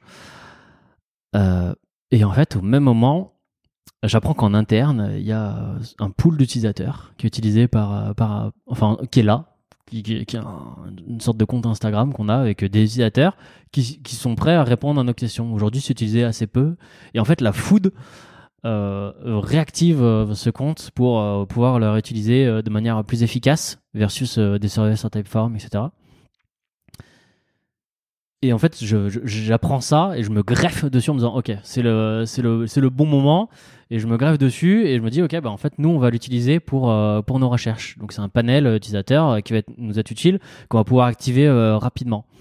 Et ben, le, là où j'avais commencé à faire un peu de, recherche avec des surveys, etc., mais pas vraiment d'interview. C'est-à-dire que les surveys, c'était déjà dans la culture. Donc, on, voilà, on fait des surveys sur le produit, mais c'est intéressant, ça nous apporte plein d'insights. Mais euh, je trouve l'interview beaucoup plus intéressante pour comprendre vraiment comment quelqu'un utilise, euh, le produit. Donc je me greffe dessus et en une semaine, euh, c'est-à-dire à partir du moment où je décide de monter le test et le moment où je fais les interviews, il se déroule une semaine, ce qui était hyper rapide pour moi parce que généralement ça prenait beaucoup plus de temps. Et en fait là, avec ce, nouvel outil, en une semaine, on peut activer des utilisateurs. Et euh, là, pareil, on apprend énormément de choses qui vont nourrir notre nouveau projet, qui est de dire bah, comment on peut améliorer la navigation au sein du catalogue, parce qu'on se rend compte que c'est hyper painful. On sait que c'est painful, mais en fait, l'interview va nous servir de, à comprendre pourquoi c'est painful. Et euh, il y a plein de choses que moi, j'imaginais pas. Euh, je comprends pourquoi il navigue comme ça. Je me dis, c'est fou. Je pensais pas que c'était comme ça, etc. Et on corrige tout notre catalogue. Donc, c'est la navigation qui est, qui est, là aujourd'hui à date. Et qui est beaucoup plus fluide et qui corrige tout. Et euh, ensuite, je refais des interviews suite à cette nouvelle navigation. Vraiment un peu de la même manière, en disant, OK, bon, on va refaire euh, tout ce qu'on a fait pour voir si on a corrigé et tout. Et, euh, ben en fait, on a corrigé quasiment tous les problèmes qu'on avait fait remonter au début. Et je vois qu'il y en a des nouveaux qui apparaissent toujours. Mais en tout cas, là, ressort, et même ce qui est intéressant, c'est que dans les reviews des apps qu'on a, ressort l'application est hyper simple à utiliser, etc. Ce, qui ne ressortait jamais avant. Et il euh, y, a tout ce truc où on, où a réussi à montrer que en fait en posant des questions, en s'intéressant vraiment au comportement utilisateur, en testant les solutions et avec un design système clair qui nous permet d'avoir un, design euh, cohérent euh, sur toutes les plateformes et, et, moderne dans sa DA, on arrive à faire quelque chose qui, qui plaît aux utilisateurs et qui remonte dans les avis qu'ils nous donnent. Quoi. Et Est-ce que c'est quelque chose que vous allez également mettre en place avec vos livreurs? Eh ben, justement, c'est quelque chose que moi j'aimerais mettre en place. C'est-à-dire que là, pareil, je suis tout seul. Euh, on a, on a, on a donc le produit euh, euh, pour les pour les consommateurs et le produit pour tous nos livreurs. Et on se dit, ok, je peux pas faire tout. Donc on va faire d'abord, vu que je suis tout seul, je vais me concentrer sur le produit qui est lié aux au consommateurs. et les livreurs, ce que je vais être, c'est plutôt conseiller. C'est-à-dire qu'en fait, euh, au début, ils me posent des questions et je les aide, etc., etc. Mais je vais pas produire des choses et je peux pas réfléchir. Euh, je peux juste donner des conseils. Euh, quand on montre quelque chose, je peux dire si ça va ou ça va pas et comment est-ce qu'on pourrait l'améliorer rapidement. Et, donc aujourd'hui, il y, a ça. Et en fait, le design system, l'idée, c'est qu'il se servait aussi à, toute l'app pour les, livreurs. Et donc en fait, eux qui ont refondu certains, euh, certains écrans de l'app reprennent des éléments euh, du design system. Et euh, en fait, il y a des écrans qui sont faits sur notre application pour les consommateurs qu'on va pouvoir, on va réutiliser certains composants, genre la map, les pins, etc., etc., pour les injecter dans, dans l'app livreur. Et donc on fait des petits parallèles comme ça. Donc il n'y a pas de, il n'y a pas toute la réflexion qu'on peut avoir sur le produit, elle n'est pas du tout la même mais j'essaye d'injecter comme ça euh, les éléments et de créer une première hiérarchie. Donc par exemple euh, sur Android, aujourd'hui ils ont une bibliothèque commune euh, de, composants, et ce qui fait qu'en fait quand un composant est changé euh, sur consumer, ben, en fait il est changé sur le, sur les livreurs également, et euh, ainsi de suite. Donc en fait on a on commence à avoir des, des éléments partagés, en tout cas sur la DA. Euh, entre entre entre les apps et là maintenant qu'aujourd'hui on est trois l'idée c'est aussi d'être un peu plus présent. Donc je posais un peu plus, enfin, il me challenge, il me pose plus de questions, je suis un peu plus présent pour eux, etc. mais bon, toujours pas avec la même, avec la même force de frappe. Bien sûr. Mais en tout cas, il y a ces petits parallèles qui, qui se créent. Mais à terme, oui, on aimerait bien avoir quelque chose qui soit, qu'on arrive à avoir les mêmes questions, parce que moi, ça me, je trouve ça hyper intéressant aussi d'aller, euh, je me souviens d'interviewer, mais où ils allaient avec les livreurs, etc., etc., euh, d'avoir ce niveau-là euh, pour, pour, pour nos livreurs. Après, comme je te disais, en fait. Tu parles de l'épisode avec Noémie qui disait que quand elle travaillait chez Hitch, elle allait directement voir les, les, conducteurs pour discuter avec eux, pour savoir comment ils utilisent l'application, comment ils font les rides. C'est ça. Après, comme je te disais, à Frishti, on est, on est très user-centrique et c'est le cas aussi pour les livreurs. Et, aussi, les PM qu'on a, même en interne, en fait, ce qui m'a aussi euh, très impressionné à Frishti, c'est quand je suis arrivé, euh, tout le monde était euh, très bon sur le design. C'est-à-dire qu'en fait, vraiment, bah, peut-être parce qu'il y a, il y a la marque au-dessus ou je sais pas, mais il y a plein de choses que je devais, que j'avais l'habitude d'expliquer, que j'avais pas besoin d'expliquer. Et c'est pour ça aussi que des fois, en, en, tant que conseiller, ça fonctionne bien aussi sur, sur les livreurs parce que en fait, euh, des fois, ils se débrouillent bien. Les devs sont. Ouais, parce que la culture design est déjà infusée. Et donc, exactement. Mais euh, oui, c'est ça. C'est exactement ça. donc, en fait, après, je suis arrivé, je montrais tous les intérêts de choses qui n'étaient pas en place. Mais en tout cas, il y, a, déjà cette culture-là qui était là. Tu vois, ils, attendaient juste le design system. Ils savaient, j'ai pas besoin d'expliquer ce que c'était. Ils savaient ce que c'était. Ils l'attendaient.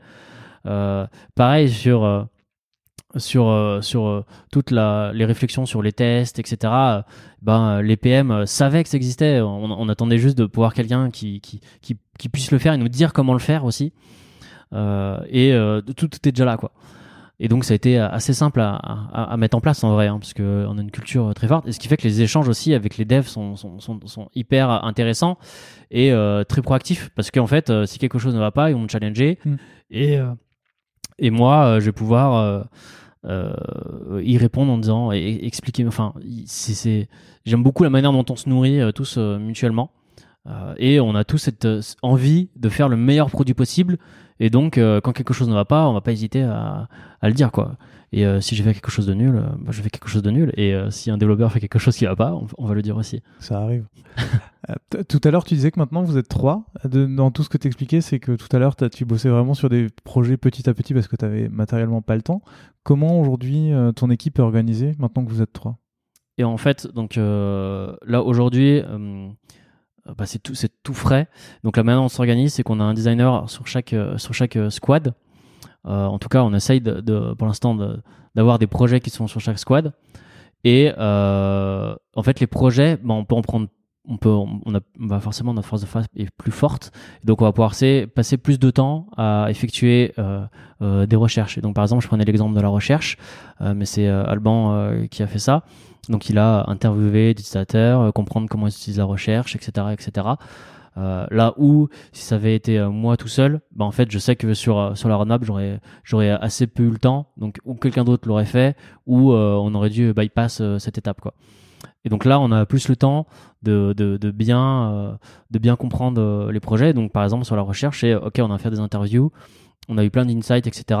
Là, on va essayer de, de, réfléchir, de réfléchir en fonction d'un concept car. Et en fonction de, de, ce concept car, on va se dire OK, en fait, euh, il y a ces grands pans-là qui remontent. Et on va travailler plutôt sur ce pan-là parce que c'est le plan le plus prioritaire. Et ensuite, on fera ce pan-là parce que c'est le pan qui est un peu moins prioritaire. Et euh, celui-là, euh, il est trop gros, on pourra pas le prendre, mais on le garde en tête parce que c'est hyper intéressant pour l'avenir. Si peut-être on fait ça euh, ailleurs dans l'application, on pourra créer des parallèles, etc., etc. Et après, bah, on passe en mode, en mode. donc là, c'est la partie discussion ouverte. Après, on passe un peu dans ce que j'appelle le mode build, où là, on va construire, on teste et on va plutôt creuser la UI, etc. Et peut-être après, si on estime qu'il y a besoin, on, fera tester. et voilà quoi. Euh, et, avec ton, ton équipe, quels sont les, les, rituels que vous avez Je pense beaucoup à la critique, à la review? Tu m'en parlais un petit peu euh, pendant qu'on préparait l'émission. Oui. Comment vous, travaillez ensemble euh, sur, sur cette partie-là où en fait vous confrontez vos idées et vous travaillez ensemble pour, pour aller de l'avant? Bah, on, a, des, on a plusieurs points. On a un point en, début de semaine où on check en gros un peu la to-do de, de, chaque, de chaque personne et pour vérifier qu'on est tous bien alignés. et ensuite, on a un, un moment où donc moi, euh, je, j'ai, un, peu un œil sur tout et je, je regarde aussi, euh, enfin, je travaille aussi sur, sur, les projets. Et donc moi j'ai cette vision globale, mais on a un moment d'échange ça s'appelle le, showcase où en gros on se montre tout ce qu'on fait et on, et on, critique un peu les travails des uns et les travails des autres et en tout cas, nous, c'est assez fluide parce que voilà, j'ai déjà pitché un peu la manière dont moi je fais les les les, les reviews. En gros, il me semble que tu as un framework un peu particulier. Exactement. Et euh, j'aimerais bien que tu en parles parce que je le trouve hyper intéressant. En gros, euh, sur les reviews, je pense que ça vient aussi de ce que j'ai pu apprendre euh, en, agence.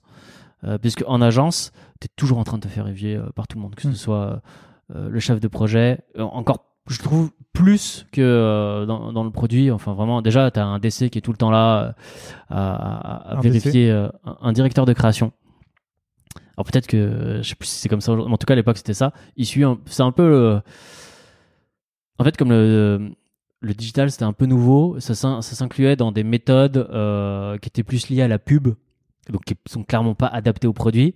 Mais avais, euh, tu montrais tes designs à un directeur de création. en plus moi tous les directeurs de création euh, étaient pas spécialisés dans le digital. avaient ou un regard très pub ou un regard très très très brand, etc. Ce qui fait que j'étais aussi assez libre, d'une certaine manière. Euh, en tout cas, tu étais toujours, euh, étais toujours jugé constamment sur ce que tu faisais. Et donc, ça t'apprend aussi à, prendre les feedbacks et à te dire aussi que, bah, en fait, quand tu es euh, jugé, t'es pas jugé sur. C'est pas toi qu'on juge, mais c'est ton travail. C'est déjà une première étape parce qu'il y a beaucoup de designers, quand on leur fait des feedbacks, ils le prennent beaucoup pour eux. Parce qu'en fait, bah, tu as mis du tien dans ton, dans ton design, tu as mis du tien, tu as réfléchi, tu as passé du temps et ça fait toujours mal quand on, te, quand on te dit que ça va pas. Et donc en fait là, euh, à Mythique, parce qu'il y avait un besoin aussi où les feedbacks qui venaient un peu dans tous les sens, etc. Euh, j'ai construit une sorte de, un framework très simple. En gros, il y a, quatre cases. Euh, la première c'est la case like. En gros, quand tu fais un feedback, il faut d'abord que tu dises ce que tu aimes. Toujours. On commence toujours par le positif parce que déjà d'une, ça met dans un beau mood. en plus, on peut rigoler des fois, et donc en fait après, ça passe beaucoup mieux la suite. Euh, et en plus, ça permet surtout de valider des choses. Parce qu'on a toujours tendance en tant qu'humain à focaliser sur, euh, sur, sur, le mauvais, des fois quand on fait des feedbacks. Et, euh, et ben en fait, des fois, on ressort d'une réunion. Moi, ça m'est arrivé hein, quand j'étais en agence. Je ressortais de la réunion, j'étais encore plus perdu que quand je suis rentré. Je savais même pas si j'avais des choses qui étaient validées dans ce que j'avais fait. Et donc là, en fait, ça permet de valider des choses, se dire, OK, ça c'est bon, ça c'est bon, ça c'est bon. Et je sais que très rapidement, 80% de ce que j'ai présenté, c'est bon. Mais il y a 10% qui sont pas bien. Et ça, ça intervient dans la deuxième case, euh, qui est la case de euh, là euh, le dislike. Et donc le dislike, il a une condition, c'est que tu dois expliquer à chaque fois pourquoi. Tu peux pas dire juste j'aime pas, c'est pas possible.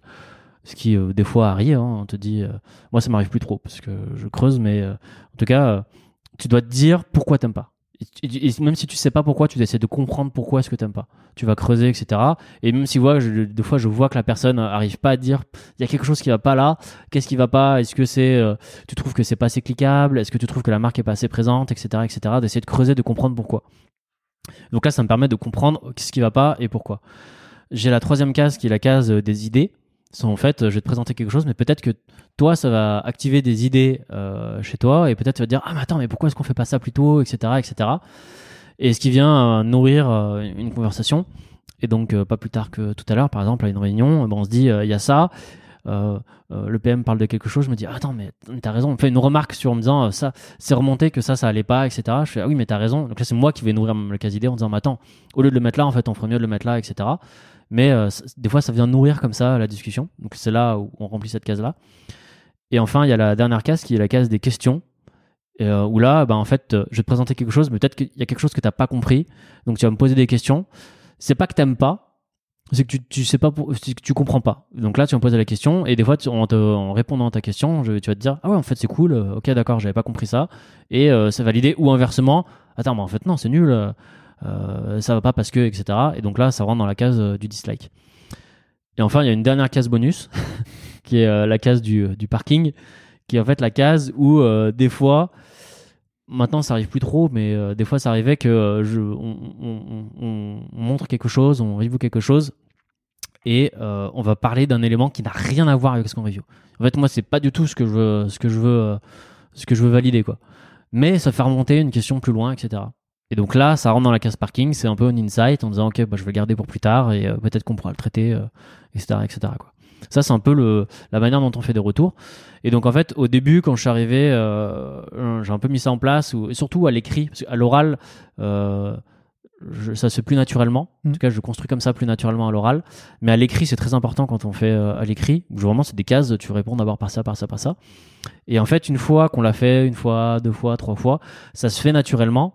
Et aujourd'hui, j'ai plus trop besoin de ce framework parce qu'en fait, euh, euh, sauf si c'est des gens avec qui j'ai pas encore eu des reviews, mais en tout cas avec les gens avec qui j'ai l'habitude d'échanger, ça se fait naturellement en disant ok d'accord ça j'aime bien ça j'aime bien ça j'aime bien. Hmm, par contre ça euh, peut-être qu'on pourrait améliorer parce que etc attends mais ça ça me donne une idée euh, et comment en fait ça se fait euh, de manière naturelle et bah, c'est beaucoup plus agréable de prendre de, montrer des choses quoi. Parce qu'on sait que ça on va pas ressortir énervé de la pièce quoi. Ouais et puis tu vas ressortir ce que tu disais tout à l'heure au moins avec 80% de ce que tu vas garder Exactement. Et euh, le reste sur lequel tu vas réfléchir.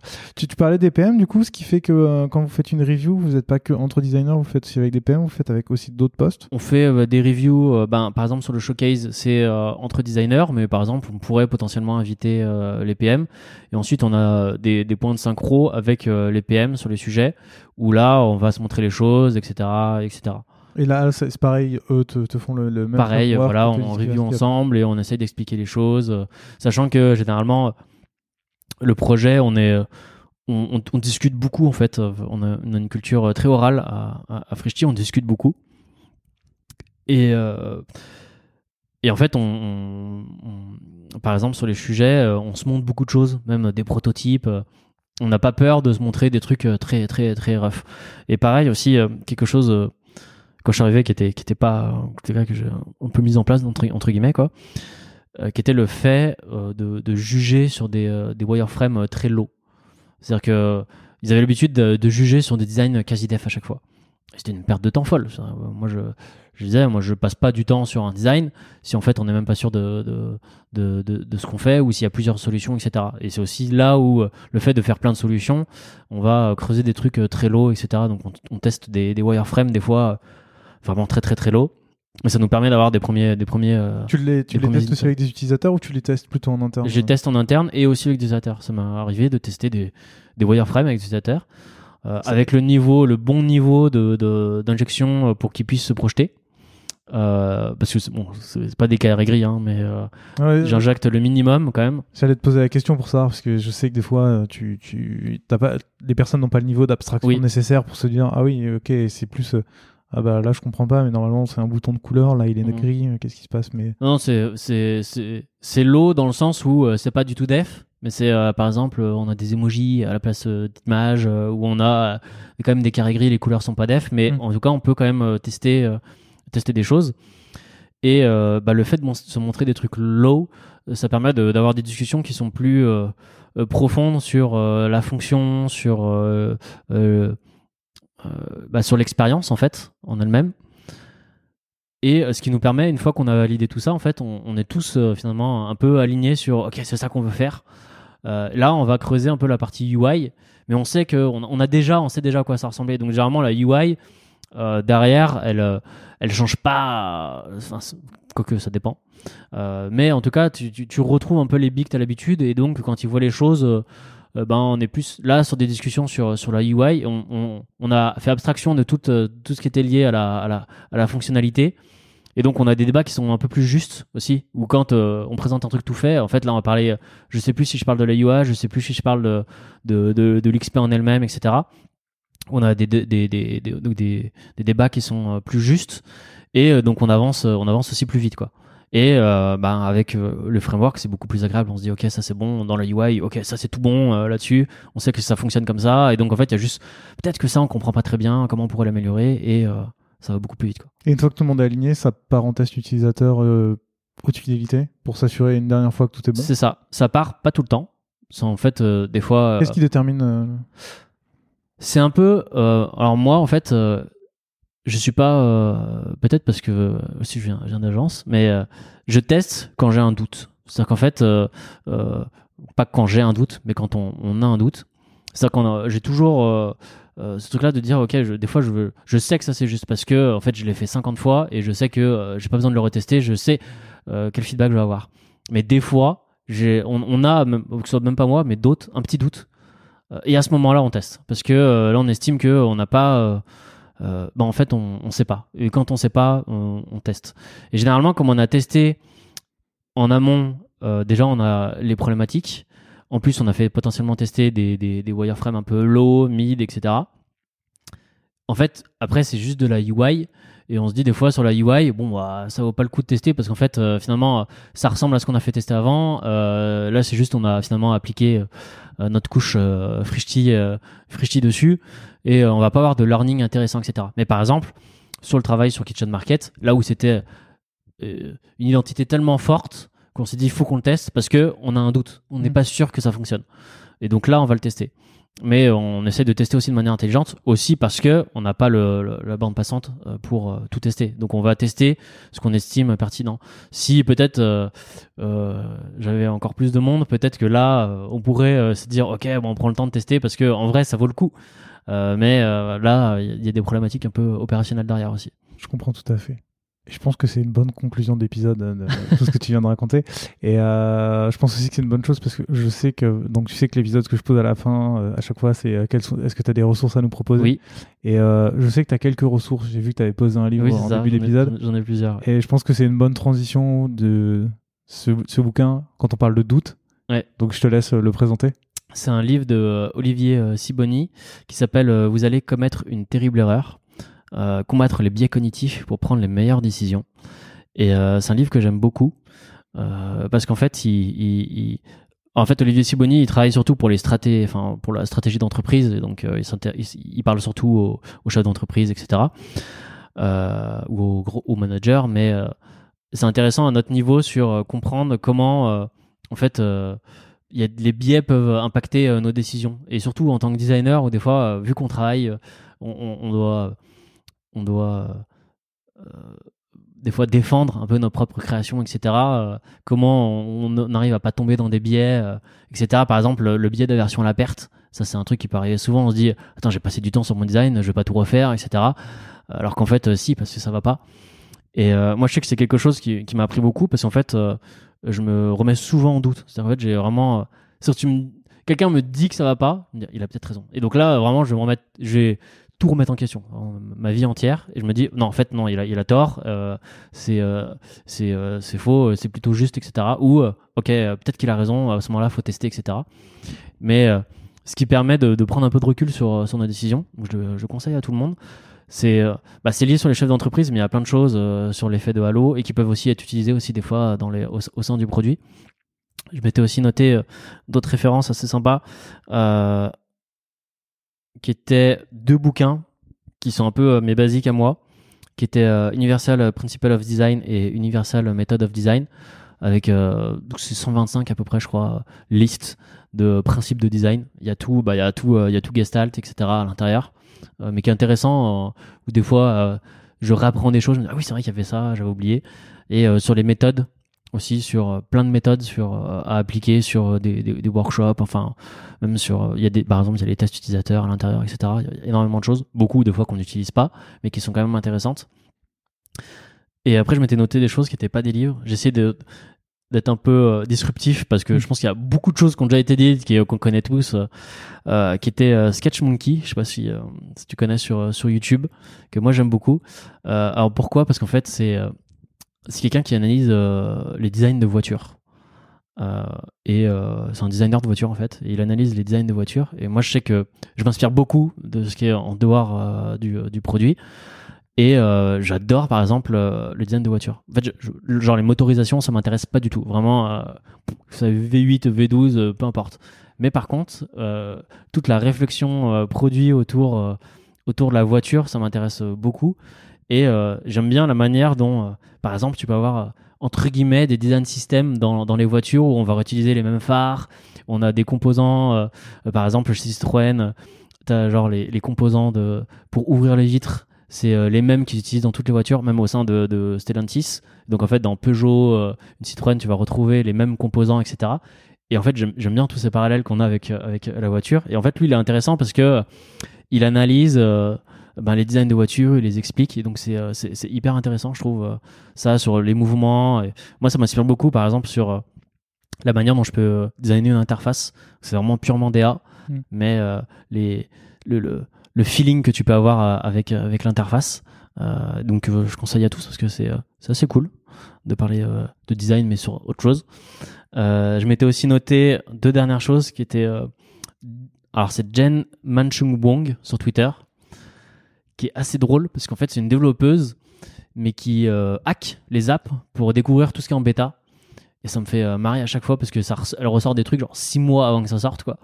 Et donc c'est un peu intéressant pour euh, se tenir au courant de ce qu'il fait des fois dans le produit en disant ok d'accord ils sont en train de tester ça. Par exemple on sait que Uber Eats ils sont en train de tester, des stories depuis un moment. Euh, là je crois qu'ils ont commencé à tester ça là. Euh, c'est des stories de restaurants pour euh, être au courant de ce qui se passe dans un restaurant. Donc en fait, ça permet des fois. Ça, ça me rappelle une application, ça. Au courant. c'est vrai. c'est vrai, exactement. Et euh, ça permet d'être au courant de ce qui se passe un peu dans le produit. Alors, elle fait beaucoup de Twitter parce qu'elle aime bien Twitter et que Twitter peut tester beaucoup de choses. Par exemple, Twitter Blue, c'est elle qui a, qui a fait sortir le truc et tout. Donc la version payante de Twitter. c'est ça. Donc intéressante à suivre pour se tenir un peu au courant de, des nouveautés qui vont sortir dans 6 mois. Et Shit User Story aussi qui me fait marrer sur, euh, sur Twitter, qui en fait euh, reprend le principe des user stories, mais euh, à chaque fois sur les trucs négatifs au, sein des produits. Je vous laisse découvrir parce que c'est assez drôle, ça me fait, ça me fait bien marrer. Et ça, ça, met en avant des fois des dark patterns qu'on a ou qu'on a oublié ou même il y a des, des, fois des choses je me dis mais c'est vrai j'avais oublié en fait ce truc là c'est on le fait parce qu'il faut augmenter notre KPI mais en fait c'est pas bien en vrai ce truc là et il y a plein de choses comme ça que je trouve, que je trouve intéressant sur, sur ce compte-là. Eh ben, je mettrai euh, tous les liens dans la description. Comme ça, toutes les personnes qui veulent le retrouver euh, pourront, pourront le retrouver. Euh, Emric, si quelqu'un veut te contacter, on, le renvoie, on les renvoie vers, euh, vers quoi? LinkedIn, Twitter? Euh, alors, je suis assez peu présent sur les réseaux, mais euh, vers Twitter ou LinkedIn, ça peut être, être bien. En fait, mon compte euh, Twitter, il me sert essentiellement à follow, mais pourquoi pas si vous voulez échanger. Et mon compte LinkedIn, c'est un peu pareil aussi, mais il me sert plus à échanger avec les gens. Donc, sur ces deux réseaux-là, pourquoi pas. Et eh ben, parfait, je les mettrai aussi dans la description de l'épisode. Merci beaucoup, Emmerich, pour, euh, pour cette euh, heure et demie où tu as parlé de, tout ton parcours et de tout ce que tu as fait. J'ai trouvé ça hyper intéressant et, et j'ai hâte de le partager. Merci. Et à très bientôt. À très bientôt. Salut.